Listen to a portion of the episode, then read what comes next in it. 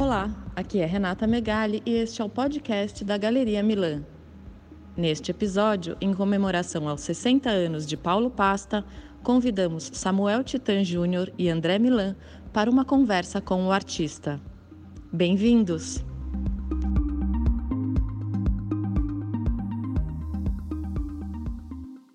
Uma coisa que me, me chama a atenção, né, olhando para o conjunto da tua obra, é o quão ela é quase que 100% é, dedicada à pintura.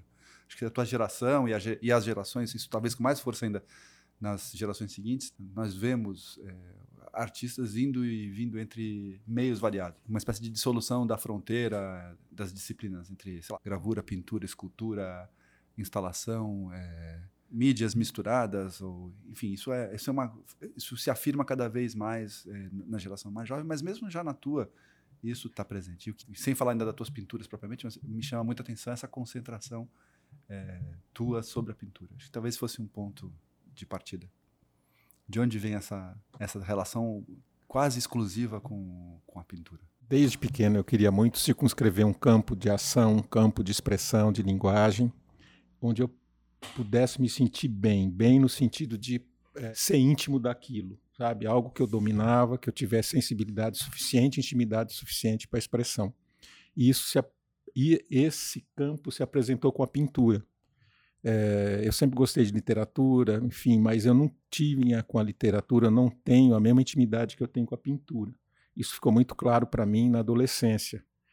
Nunca ninguém precisou me explicar um quadro, uma pintura. Eu, eu sacava, eu entendia. Isso que permitiu para mim que deu um pouco passe para que eu é, me sentisse pintor, me sentisse eticamente é, responsável por aquilo que eu iria fazer nesse sentido. É, e também porque eu gosto da pintura, enfim, esse amor da pintura me acompanha faz tempo. É, eu parodiando Alberto Burri, sei lá, eu o Alberto Burri não gostava de ser chamado de artista. Ele dizia que artista era coisa de cinema, coisa de ator, né? Eu também, eu não sou artista, eu sou pintor. O Paulo, eu entendo talvez uh, diferentemente do Samuel, que uh, quando ele fala dos quase 100%, uh, eh, o seu trabalho ele ultrapassa os 100%. Uh, dedicação à, à pintura. Eu acho que você é um artista que exerce esse ofício no sentido literal da palavra. E eu queria que você nos dissesse como é isso é, nos dias de hoje, no, no, no meio de arte é, em que nós estamos vivendo. Legal tua observação, porque eu também acho que fazendo pintura eu posso falar de um monte de coisas, apesar de ser pintura. Quer dizer, se eu, o tipo de pintura que eu faço pode abranger, pode tocar em questões muito mais amplas. Quer dizer, agora essa é, esse é a maneira que eu tenho, esse é o meu canal de expressão para tocar essas coisas. Agora, eu atravessei, uma, quando estudante, ao fim da vigência ali do período conceitual, mas existia ainda um conceitual tardio. Todos os meus professores me estimulavam, queriam que a gente, a minha geração, fosse para esse caminho, seguisse, claro, a, o recado e o, a experiência deles, mas eu era geração 80 a gente via a pintura já com outro olho. A pintura tinha um poder, tinha uma força, porque justamente estava esquecida, guardada e um pouco posta de lado. Aquilo foi muito bom para mim, enfim, os anos 80, nesse sentido de, de valorizar a pintura. Depois disso, vieram vários outros momentos onde a pintura foi atacada, né? Onde se dizia que a pintura não tinha mais nenhuma competência para falar das questões contemporâneas, ela não daria conta da complexidade do mundo, da expressão do mundo atual. Mas acho que isso é um papo antigo, entendeu? É um papo acadêmico, se eu posso dizer assim. Eu acho, eu concordo, acho que é um é acadêmico, sim. Eu sempre brinco, além da questão da cor, o seu trabalho ele é calçado em algumas estruturas. Quanto mais você repete o trabalho, ele mais diferente fica. E eu entendo que é, talvez essa questão da pintura como um todo caia nesse raciocínio também, porque a impressão que dá a cada trabalho que você é, desenvolve, você consegue abrir um leque para introduzir outros assuntos que são tocados por você através da pintura. É isso? É, acho que sim. E eu gosto quando você. Você já tinha me dito isso, eu gostei muito, eu gostei que você repetiu, de que quanto mais eu repito, repito aí também, acho que não é uma. Né? Repetir é porque a gente não tem uma palavra melhor para isso. Uhum. É, eu acho que mais diferente eu fico. Eu acho que isso é uma questão para mim. Eu gosto quando as coisas se parecem iguais, eu gosto dos, aquilo que eu falo do dia, né? Os dias parecem iguais, mas são todos diferentes. Eu acho que na continuidade é que se percebe as diferenças, essas pequenas diferenças que se dão eh, numa aparente eh, igualdade, numa aparente homogeneidade. Eu gosto disso. É, fato é que a pintura, num dado momento, caiu nesse lugar, entendeu? Como se os pintores fossem ultrapassados e a pintura obsoleta. Eu entendo Uh, na verdade, que o que acontece é o inverso. Então, só os instaladores, os escultores é que são artistas de verdade? Isso é uma, uma visão acadêmica, né? Também entre os instaladores, os escultores, os fotógrafos, os videastas, também tem muita coisa acadêmica. Também entre os pintores tem artistas geniais e também tem os acadêmicos. Então, eu, eu não gostaria, sabe, esse papo da, da, da linguagem, da escolha, para mim já sou um pouco antigo, remonta lá na minha juventude, né? Agora eu já tenho 60 anos. É uma escolha que eu fiz faz muito tempo. Eu construí um trabalho com isso. Me parece que eu estou dentro disso que eu fiz para mim, já projetei minha vida aí. Então, isso para mim é uma realidade, já se tornou uma, é uma situação, uma de, situação fato. de fato real para mim, concreta. Então, todas essas conversas para mim já não, não tem mais pertinência, sabe? Eu acho que o que acaba a pintura, o que mata a pintura é um mau pintor. E pintor bom está aparecendo todo dia, né? Isso, enfim, eu vejo, eu dou aula. Mas, Paulo, vamos voltar para esse comecinho dos anos 80, mais ou menos, né? É, em que a, a, pintura, assim, o aspecto manual, gestual, é, artesanal da pintura é visto com majoritariamente com maus olhos, em que, no fundo, um pouco na herança do concretismo da arte abstrata, a pintura foi sendo associada ou forçada a uma associação cada vez mais estreita com, no limite com o design gráfico. E nessa hora você resolve ir pelo lado da pintura. Então, no exercício de anamnese, autoanamnese, quais eram esses horizontes que estavam aí ainda, ainda por ser explorados? Quais eram as clareiras, quais eram as, as potências da pintura que você entrevia, adivinhava ou já conhecia e que te traziam e que te levavam com tanta força para aí? Eu vou usar aquela expressão um pouco já lugar comum do dentro para fora, fora para dentro, né? É claro que as coisas vieram de fora para mim, mas eu sempre procurei que que é que vinha de dentro, quais eram as perguntas que eu fazia também para a pintura, o que eu queria. Então isso sempre me motivou, entendeu? o que, que é que eu quero, o que, que é o meu caminho, o que, que é meu aqui. E eu fui tentando. Eu, quando comecei, eu adoro, adorava e gosto, enfim, ainda do fovismo. Acho que combina né, com um jovem. Eu gostava e gosto do fovismo. Do fovismo. O que, que é, é, o fovismo? O fovismo é um movimento francês. Quem é o fovista por excelência é o Matisse, né, que uhum. é o uhum. mestre, é o chefe de escola. Mas é um movimento que vem logo depois do pontilismo, antes do cubismo, e que levou a cor, a cor pura, a um estado de intensidade nunca visto antes. Dizer, sem aquela inflexão expressionista do Van Gogh, né? Quer dizer, porque a cor do Van Gogh é simbólica, sei lá, expressa, simboliza sentimentos. A do Fauvismo é estava livre no mundo, vamos dizer assim, né? Uma, isso, é, olhando o Matisse, a gente entende bem isso. Quando eu era jovem, eu fiquei muito apaixonado pelo Fauvismo. Queria ser fovista, achei que eu ia ser fovista. Mas quando eu comecei a pintar de uma maneira mais regular e mais constante, eu vi que eu era o contrário. Eu tinha a, a maior dificuldade em colocar contrastes de cor dentro de uma pintura eu percebi que a minha a maneira que eu tinha para construir a pintura e a cor era muito mais por tonalidade, sabe? Por divisão do mesmo tom do que por diferença de cor. É, então eu descobri logo cedo também que o que eu projeto e o que eu faço são coisas diferentes. O que eu tenho vontade, o que eu desejo, o que de fato eu consigo são coisas muito diferentes. E a pintura é a maneira que eu tive para é, construir, para diminuir essa distância, sabe? Então eu fui aprendendo com a minha pintura também, eu fui aprendendo com o mundo, com ela. Pintura, se eu construo a pintura, ela também me construiu. É uma construção recíproca nesse sentido. E eu gosto disso, por isso que eu digo que ela é, enfim, aos 60 anos isso tem um peso simbólico e existencial muito grande, né? Mas depois, é, eu, é, toda a minha vontade era construir diferenças de cor. E eu fui tentando fazer isso. Só que eu, o grande problema, assim, eu poderia fazer, Claro, uma deliberação, uma coisa, algo voluntário, vou fazer. Mas o problema é se reconhecer naquilo, né?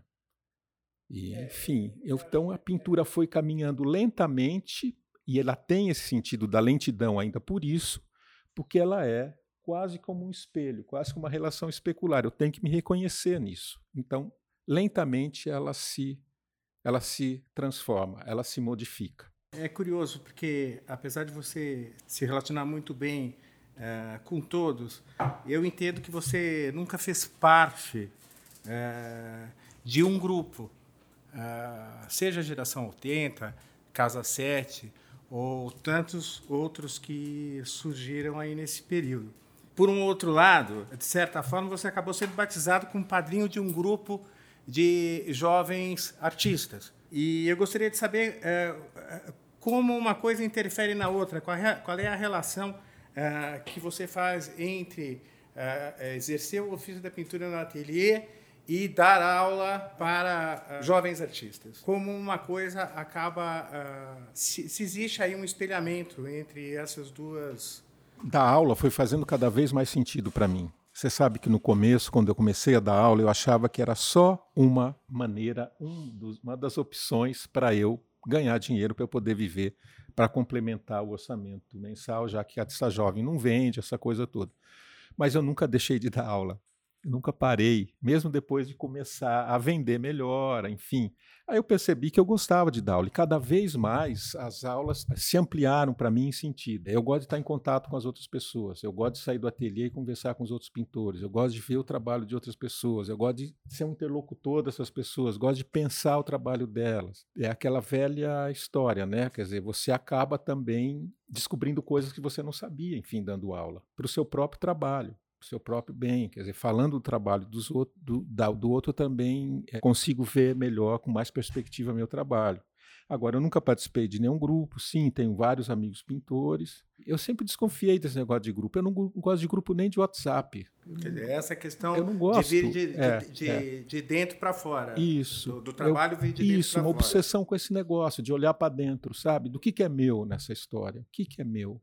Claro que o meu é junto com o de todo mundo, né? Mas é, talvez eu, eu Mas, preciso um pouco forma, mais desse isolamento para ficar é, mais uma próximo. Uma maneira de afirmar uma impressão digital aí no, é, no é, trabalho. É. Não gostava. Você lembra quando no, no colégio tinha equipes, se fazia equipe? Eu tinha horror daquilo. Trabalho em grupo. Trabalho em grupo. Tinha horror. Nunca gostei. Claro que eu não sou um antissocial, nada disso, mas eu não gosto disso. Enfim.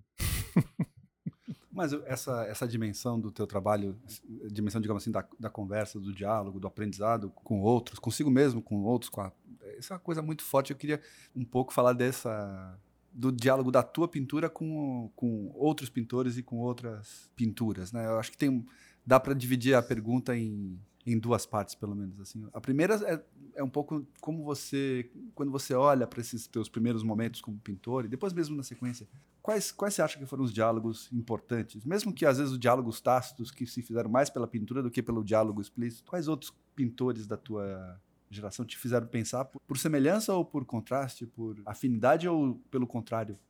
Você falou a palavra aí, por afinidade ou não afinidade. Né? Afinidade eu tenho com vários, mas tem, uma, tem um amigo meu com quem eu sempre gostei de conversar, que é o Nuno, por exemplo. E é o contrário, né? Brinco que ele é o Polo Norte o Polo Sul, enfim. Mas por essa oposição, por essa suposta, é, eu acho que ele me traz muita informação, sabe? Muita riqueza para pensar meu próprio trabalho. Eu foi muito legal. Claro, tem outros pintores é, mais próximos de mim, mas o Nuno tem uma capacidade analítica, crítica muito grande, né? E aliado a um artista, aliado a um trabalho, isso, enfim, tive com ele um, um ah, uma relação muito produtiva nesse sentido. Agora, eu na escola não aprendi praticamente nada de pintura. Eu digo que eu fui aprender com as aulas que eu tive com o Iberê, com o workshop, com a relação com ele. Quando eu conheci o Iberê, eu pensei, puxa, agora eu conheci um pintor. Nunca tinha conhecido antes. Pode contar um pouco mais de como é que foi teu encontro, tua relação, teu aprendizado uhum. com, com o Iberê? Quando eu conheci o Amilcar também foi parecido. Eu falei, puxa vida, eu estou na frente com do Amilcar artista. de Castro, né? Só para a gente consensualizar. Iberê Camargo, Amilcar de Castro. Isso mas, enfim, o Iberê veio dar um workshop aqui em São Paulo, no Centro Cultural São Paulo, que foi promovido quando a Sônia Salsen era diretora. E eu fui fazer o workshop e eu fiquei muito impressionado com a maneira como ele abordava a pintura. Que idade você tinha, Paulo? Ah, eu já tinha 29, 30 anos e eu nunca tinha visto, ouvido nenhum pintor uh, abordar daquela maneira. Que eu digo assim, ninguém que tivesse com a pintura aquela relação tão intensa que me levou a perceber que sim, a pintura era, era aquilo que ele o Iberê dizia. Ele dizia assim: Eu não sou um pintor, eu sou um homem pintor. Homem pintor, assim, eu não faço distinção entre eu e a pintura.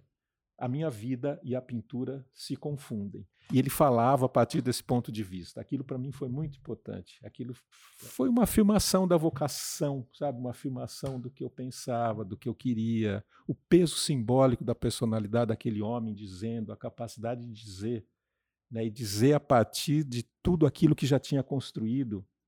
Né? Ele parecia também uma construção da pintura dele, porque ele tinha junto com ele uma espécie de tragédia, sei lá, um abismo do lado dele, né? E ele falava disso agora. Ele tinha uma intimidade com esse abismo, porque eu acho que ele também tinha criado esse abismo, sabe? Enfim, isso tudo fez muito sentido para mim, foram coisas que me ajudaram a E o teu encontro com o Amilcar, você acha que vai no mesmo ah, sentido? Ah, vai. É, de o certa, não era de certa forma, o Amilcar tem isso também, é, né? Tem. É, é, mistura um pouco é. a, a, pessoa com, é. com a obra, assim. Né? Eu nunca vi uma pessoa capaz de falar de um trabalho de arte com a tamanha precisão, argúcia, rapidez e síntese como o Amilcar. Sabe? Pum! Era impressionante. Ele ia direto no ponto. Aquilo também me. E sem retórica, sabe? Ele foi ao teu ateliê, você chamou ele? Ele ia. Ele também veio dar um workshop organizado pelo Centro Cultural com a Sônia. E foi muito legal que em determinado momento ele falou: não vamos ter aula aqui, não, vamos ter aula no ateliê do Paulo. eu tinha um ateliê grande, então ele foi dar aula, foi dar aula no meu ateliê. Eu tenho o Iberê, o Amilca, como meus professores, sabia? Nesse sentido. E nessa faixa, que é nessa geração que é a deles, é, do, enfim, mais ou menos a mesma, né? do Amilcar e do, é. e do Iberê, fora do Brasil, né? que outros pintores você acha que foram decisivos para você? Ixi, tem tantos, a lista é grande. Mesmo no Brasil, eu sou eu gosto muito de pintura. Então é difícil uma pintura que eu não gosto. Eu fico muito feliz quando eu começo a gostar de algo que eu não gostava e muito triste quando eu passo a não gostar de algo que eu gostava. No Brasil eu gosto de muita coisa, eu gosto do Iberê, do Amilcar, eu gosto do Volpe principalmente, para mim é o maior pintor brasileiro. Eu sempre digo que eu não sei o que eu estou fazendo aqui, se o Volpe já fez o que tinha que fazer, já fez o que fez, né? Parece que eu tenho mais fazer nada. É, quem mais? Pansete, Guinhar, essas pessoas todas. Amigos da minha geração todos, Fábio, Paulo, Rodrigo, enfim, um monte de gente. Eu não gosto de falar porque eu sempre esqueço, isso causa, causa problema, eu não gosto. E de fora, quem foi muito importante para mim? Claro, o Matisse, que é um interlocutor desde pequeno, ele abriu as portas para mim da pintura. Aquela história, né, que ele simplificou a pintura, simplificou e simplificou de tal maneira que possibilitou também que ele abriu as portas para a pintura, enfim. É, como eu vou dizer melhor isso? Tornou abordável de alguma maneira. Isso. É, se você tem um contato, primeiramente, sei lá, eu com o Rembrandt, ok, é intenso. Se você tem um contato depois com o Matisse, é intenso, mas e o Matisse vai permitir, vai sugerir que você possa, você vai pintar também. Acho que na frente de um Rembrandt você tem uma emoção estética muito grande, né? Mas assim, eu quero fazer isso também.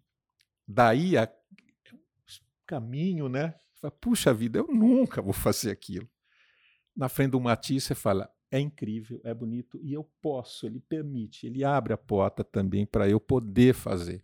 Nesse sentido, ele é um grande desinibidor, sabe, da arte moderna, da arte contemporânea, da cor, aquilo que o Ronaldo Brito fala no, no, no, no Matisse tem um mundo em gerúndio, né? Eterna possibilidade, eterna abertura, o mundo se fazendo, né? Tem essa. Eu gosto muito. Tem um pouco a ver com as cores que você faz? Parece um infinito de possibilidades, assim, que é novo e que ele não tem como fazer diferente, vem, tem outro, é. e acho que tem. Tem. Um... É, aí eu acho que a minha cor vem do Matisse, mas vem da metafísica também. Porque depois eu gosto muito dos pintores metafísicos, Morandi, enfim. Claro que o Morandi se evadiu da metafísica, mas a metafísica está lá presente ainda. Mas esse sentido mais simbólico da metafísica, por exemplo, o Matisse não tem uma cor metafísica, o Morandi tem, que é uma cor que, de, que tem uma espécie de duração interna, né? Não é um, tem uma temporalidade, um, uma. Eu acho que a minha cor tem esses, essas duas dimensões. Ela tem tanto do Matisse, mas também tem um pouco essa questão da temporalidade, essa cor tempo, essa cor que vem para mim da experiência com a pintura metafísica. Tanto é que eu acho que a minha pintura, se você para na frente dela, ela, ela tem uma duração, né? ela vai se fazendo na tua frente. Eu sempre digo isso. Se a minha pintura tem um aspecto contemporâneo, para mim, eu acho que é esse. Ela produz um instante na tua frente. Né? Ela vai produzindo esse tempo. E eu gosto disso. A pintura só fica pronta para mim quando isso acontece, por exemplo. E quando que ela fica pronta para você? Você eu queria que você contasse um pouco o seu processo, assim, né? Você começa a pintar um quadro e aí como é que é o processo? Quando que você olha para para ela e fala tá pronta? Existe esse momento ou é uma coisa que você trabalha obsessivamente uma tela ou você abandona a tela e retorna? É, eu queria complementar também perguntando se se você exerce um domínio é, sobre um, a sua pintura, se você tem total domínio sobre ela, ou, ou, ou se esse momento é um momento de descoberta. Eu não exerço total domínio. É meio fenomenológico, né? Se eu acrescento lá, ele volta para mim. Quer dizer, se eu né, tem essa, essa duplicidade. É... Eu gosto muito de pensar que a pintura manda em mim. Eu não gosto de exercer a, esse voluntarismo, sabe, do, do projeto do pensamento. Eu gosto muito da frase do Braque, quando ele diz assim que a pintura está boa quando apaga as ideias. Para mim é parecido. Quanto mais ela se distanciar daquilo que eu projetei, melhor ela vai estar. Por quê? Porque ela agregou coisas que eu mesmo não sabia. Então ela vai me mostrar coisas que eu não sei, ela vai, e ela vai poder, por isso, também se projetar num futuro né? porque não é o futuro que eu pensei, é um futuro real, não é pensado, é conquistado, é material. Então é isso. A pintura, para mim, então, nesse sentido, funciona também como encarnação. É uma espécie de encarnação das, das minhas, das, dos meus desejos, né? E, e por isso que eu acho que, eu, que ela está na minha frente também. Eu gosto de pensar isso e gosto de achar. Eu fico sempre atrás, procurando que ela me diga, que não que eu diga né? não que eu exerça. Então ela tem essa característica. Dizer, é, é, ela, ela que vai trazer. É ela que vai trazer. A, é ela que uma vai resposta, trazer. vamos dizer assim. É, é. Olha, o, o, pintor que não. Como eu vou falar melhor? Eu sou um pintor de ateliê. Conheço poucos pintores que não são de ateliê. Acho que o ateliê é necessário ao pintor, mesmo que esse ateliê seja, como no caso dos impressionistas ou do Corot, por exemplo, a natureza, mas é necessário a disciplina. Eu acho. O Elliot Sica falava isso, né? Que era um. Assim, não tem. Nada substitui o fazer. E também acho, é no fazer que se descobre as coisas, na pintura mais ainda. Né? É, então eu, eu gosto do ateliê, acho o ateliê o melhor lugar do mundo. É, dias que eu vou e pinto é muito produtivo, dias que eu vou e só olho também é muito produtivo, porque eu percebo é, tem dias que eu vejo algo tem dias que eu não vejo, por exemplo. Às vezes eu vou lá dois dias seguidos não consigo ver uma coisa que eu vejo no outro dia de relance. Então, esse exercício do olhar cotidiano, permanente, é muito importante, tanto quanto fazer. Porque eu também acredito que pintura é coisa mentale. Também acho que é isso. É intelectual também, né? além dessa dimensão da encarnação e do, e do fazer. Para eu me reconhecer numa pintura, eu acho que ela tem que responder para mim a, essa, a todos esses estados do meu ser. Isso eu aprendi com Matisse, está, é, que ele dizia: quero atingir o estado de condensação que faz uma pintura. É quando ela resume, ela condensa você por inteiro.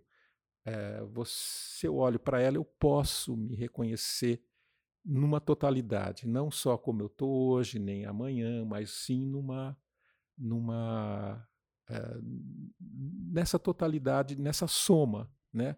Então a minha pintura tem um pouco essa característica de soma, né? Paulo, é, queria retomar essa, essa ideia da dimensão temporal dos teus quadros, né?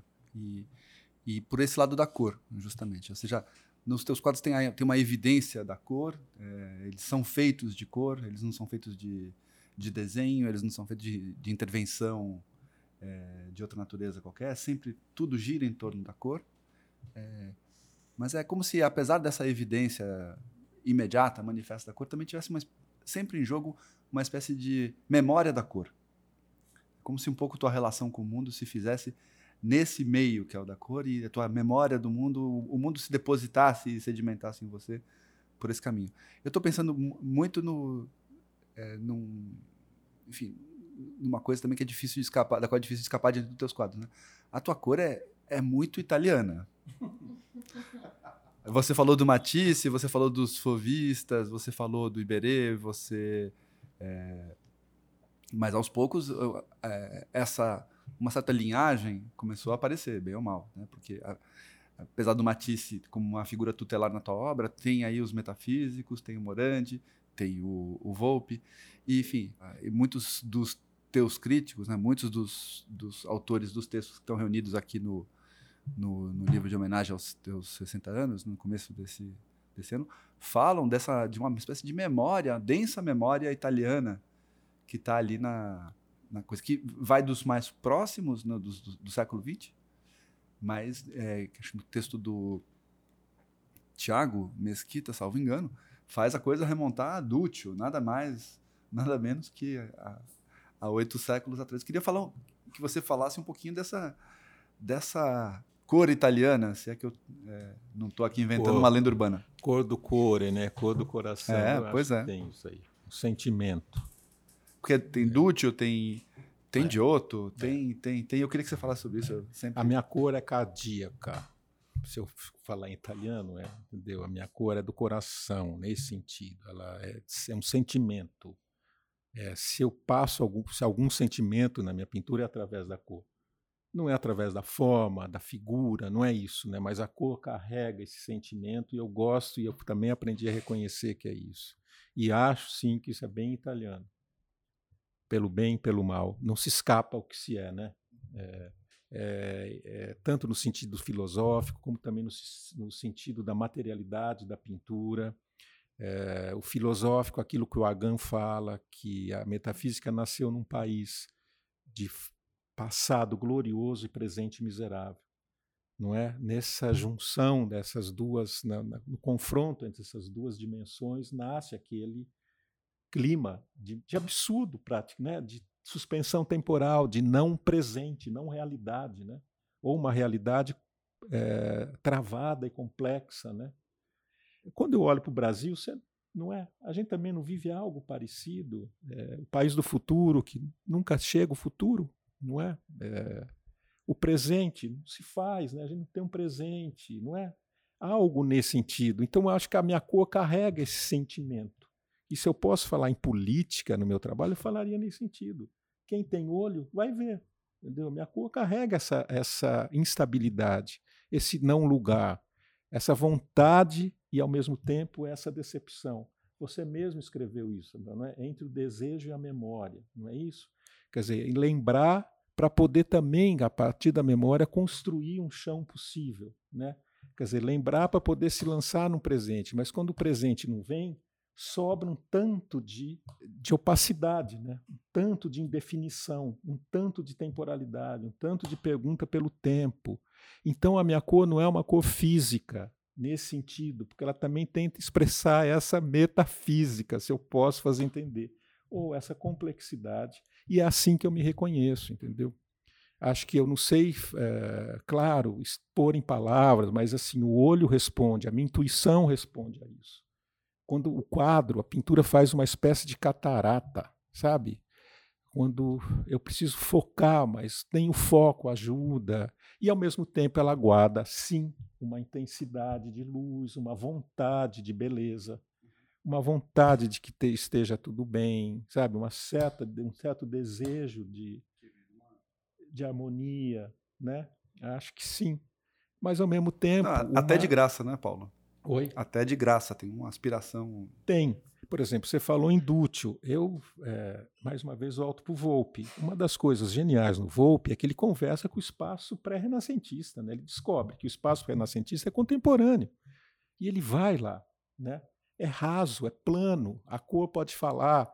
É, eu tenho, mas isso também. Eu adoro o espaço pré-renascentista, e dentre os pré-renascentistas, eu gosto muito do Dútil. Gosto muito das anunciações do Dútil, gosto da maneira como eles trabalham a cor, gosto daquela maneira como construir o espaço é também simbolizar o espaço, eu posso dizer assim, por exemplo, principalmente num espaço como o da Anunciação. É, eu já sempre falei isso, né? por exemplo, aquela coluna que separa o anjo da virgem. Quer dizer, essa coluna separa o céu da terra, né? o ser, o, né? a dimensão divina da dimensão temporal. Isso é um, é um construto espacial que faz, é um elemento espacial, uma coluna. Quer dizer, quanta coisa essa coluna não carrega, né? e não deixa de ser uma coluna. Então, um pouco por aí, sabe? Eu me identifico com isso. Eu gostaria que a minha pintura também pudesse ter esse sentido. Outro dia eu me deparei com uma frase do Van Gogh também, uma carta dele para o irmão, ele dizia que os pintores antigos tentavam representar o amor ao homem ou a, a, o amor à humanidade através ou a, a, capacidade do homem, o homem que conseguiu transcender e amar a humanidade através de uma auréola. O santo, né, que bota, ele fala assim: hoje eu tento reproduzir ou construir isso através da vibração do colorido. Não é lindo? Quer dizer, olha o que é a cor para o Van Gogh, não é? é? Eu também penso um pouco assim, através da minha cor, das minhas formas, é um pouco buscar essa transcendência. Sei que isso não está absolutamente na moda, mas como eu disse, eu fiz 60 anos e eu acho que eu estou. A minha pintura foi se encaminhando para isso e eu quero cada vez mais fazer aquilo que eu gosto, que eu acredito que me, que me emociona. Enfim, essas coisas me emocionam, certo? É, não me emociona uma arte retórica, uma arte de intelectual. Não gosto disso. Nesse sentido, sim, ela é italiana.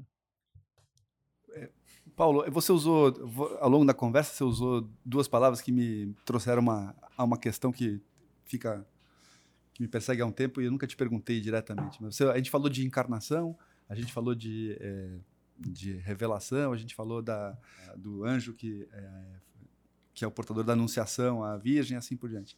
E sendo a tua pintura tão avessa a qualquer simbolismo e a qualquer aspecto mais assim rasgadamente metafórico, é, entretanto, ao longo dos anos, a gente bem ou mal é, vê e revê e reconhece ali a cruz, a coluna, o coração.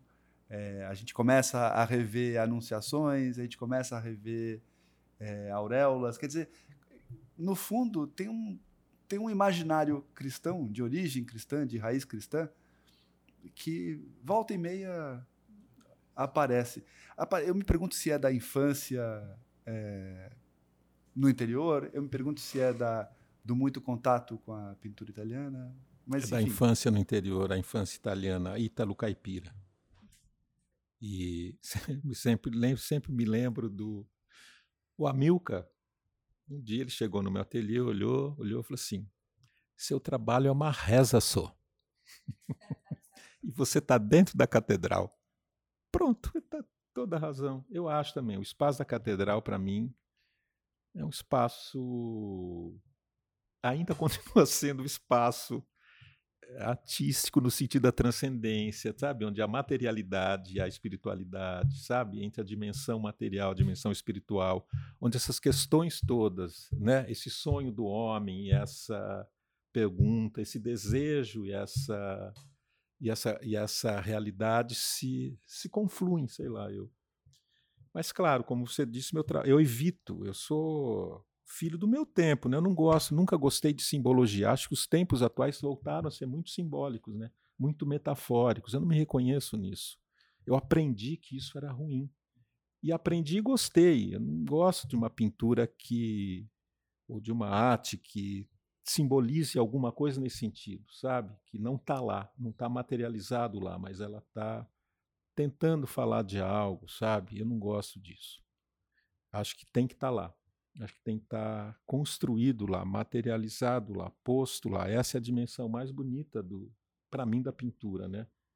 Aquilo que a Mira Schendel falava também, que o que emocionava era o trabalho da mão, né? A mão nesse sentido, né? Quer dizer, a mão humana que faz, a mão como esse lugar que une o cérebro, o coração, como uma é, um sismógrafo nervoso e, e, e, monta a forma, né? E, e, transforma a matéria nesse sentido. E a dimensão crescente de, da tua pintura, as, as, dimensões crescentes da tua pintura, tem a ver com isso? Uma vez, uma vez você me confessou do, é, eu estou sendo talvez indiscreto, você falou que eu adoraria pintar telas muito grandes e que você pudesse reunir num lugar onde elas ficassem é, depositadas, afixadas, penduradas para sempre. Isso. Uma espécie de capela, de catedral. Isso. Eu acho que eu sou um pintor afeito à capela, né? Eu sou o tipo de pintor que cai bem para mim, para o meu tipo de trabalho, uma capela, eu acho, enfim, não é? Começar pelas ogivas, né? É. e por nesse sentido, não uma capela, no sentido, nada religioso, mas uma capela que sentido ecumênico, que nem tem do Rótico. Né? Eu visitei a capela do Rótico, até hoje eu estou muito impressionado, eu estou tão impressionado que eu fiz um monte de anotações e eu quero escrever alguma coisa, porque quando eu escrevo, eu é como se eu resolvesse, como se eu dissolvesse um caroço de emoção. Mas acho que ainda não, eu, eu não consegui. E, sabe, está se fazendo em mim aquela a, a emoção ainda. E eu fui ver a do Matisse também, adorei. A do Matisse é uma capela para um santo, é uma capela religiosa. A do Rótico não, é uma capela para pintura. Né? O Museu Imaginário de Paulo Pasta. Obras, momentos. Você falou que ia fazer uma entrevista comigo só nisso, um livro, né? Você, você eu... escapou, escapou, escapou, tá aqui. As minhas peguei. pinturas. Então, qual é o museu? O que tem, com certeza, Nossa, no Museu teria Imaginário tanta de Paulo coisa. Samuel. Mas eu vou tentar resumir para você. Vai. Anunciação do Dúcio. Adão e Eva do Tiziano, que está no Prado. Aquelas paisagens de Fontainebleau, do Corot. As paisagens de Fontainebleau, do Daubigny. Cezanne. Enfim, eu sou difícil de escolher. Quase todos. Eu adoro. É uma paixão antiga. Van Gogh também, né? Eu, enfim, principalmente aquelas paisagens de, de Arles, Matisse, o, todos, mas enfim, dois que estão no MoMA, a lição de piano e o Ateliê Vermelho. Morandi, quase todos. Gosto muito do Cirone, que é um outro, Mário Cirone, outro pintor italiano. Colocaria um Cirone também, que foi muito importante para mim. Vamos vir mais para cá, né? O Rótico, é, eu gosto muito. O Volpe, o Iberê, o Amilcar, o Guinharo, o Pansete, é, o Bacum agora, que foi uma descoberta recente, o Jasper Jones, que eu gosto muito, é, o, o, Bryce Madden, que eu gosto muito. É, acho que é isso. Eu vou esquecer, esqueci um monte, mas enfim, é o que eu lembrei. Como você dialoga com as outras artes? Assim, você costuma é, ler enquanto você está trabalhando, assim, você está com uma obra em mente? Como é que você você ouve música trabalhando? É uma coisa que influencia. Como, eu queria saber como que que cruzam as artes dentro de. Eu gosto muito de de outras artes também, claro. Eu vivo vendo, olhando, ouvindo. Eu pinto ouvindo a rádio cultura. Eu gosto, eu gosto, prefiro música clássica, erudita, enfim. É, eu não sou muito musical. É, eu gosto muito de literatura, eu gosto muito de ir no cinema, acompanho, gosto, já vi todos, enfim, fiz uma uma espécie de cineformação, de ver os clássicos, para também poder ver os contemporâneos. Teatro, quando eu vou, eu gosto também, enfim. Não gosto muito de balé, não entendo. É, é, e eu gosto principalmente de literatura. Mas eu nunca senti que eu tinha com ela a mesma intimidade, a mesma desenvoltura com que eu tinha com a pintura. Parece que se eu for escrever, eu estou usurpando, estou indo para um lugar que não é meu. Com a pintura, não, aquilo lá é meu. Então eu queria agradecer ao Paulo pela entrevista, ao Samuel e ao André Eu que agradeço a todos, espero que tenha feito sentido.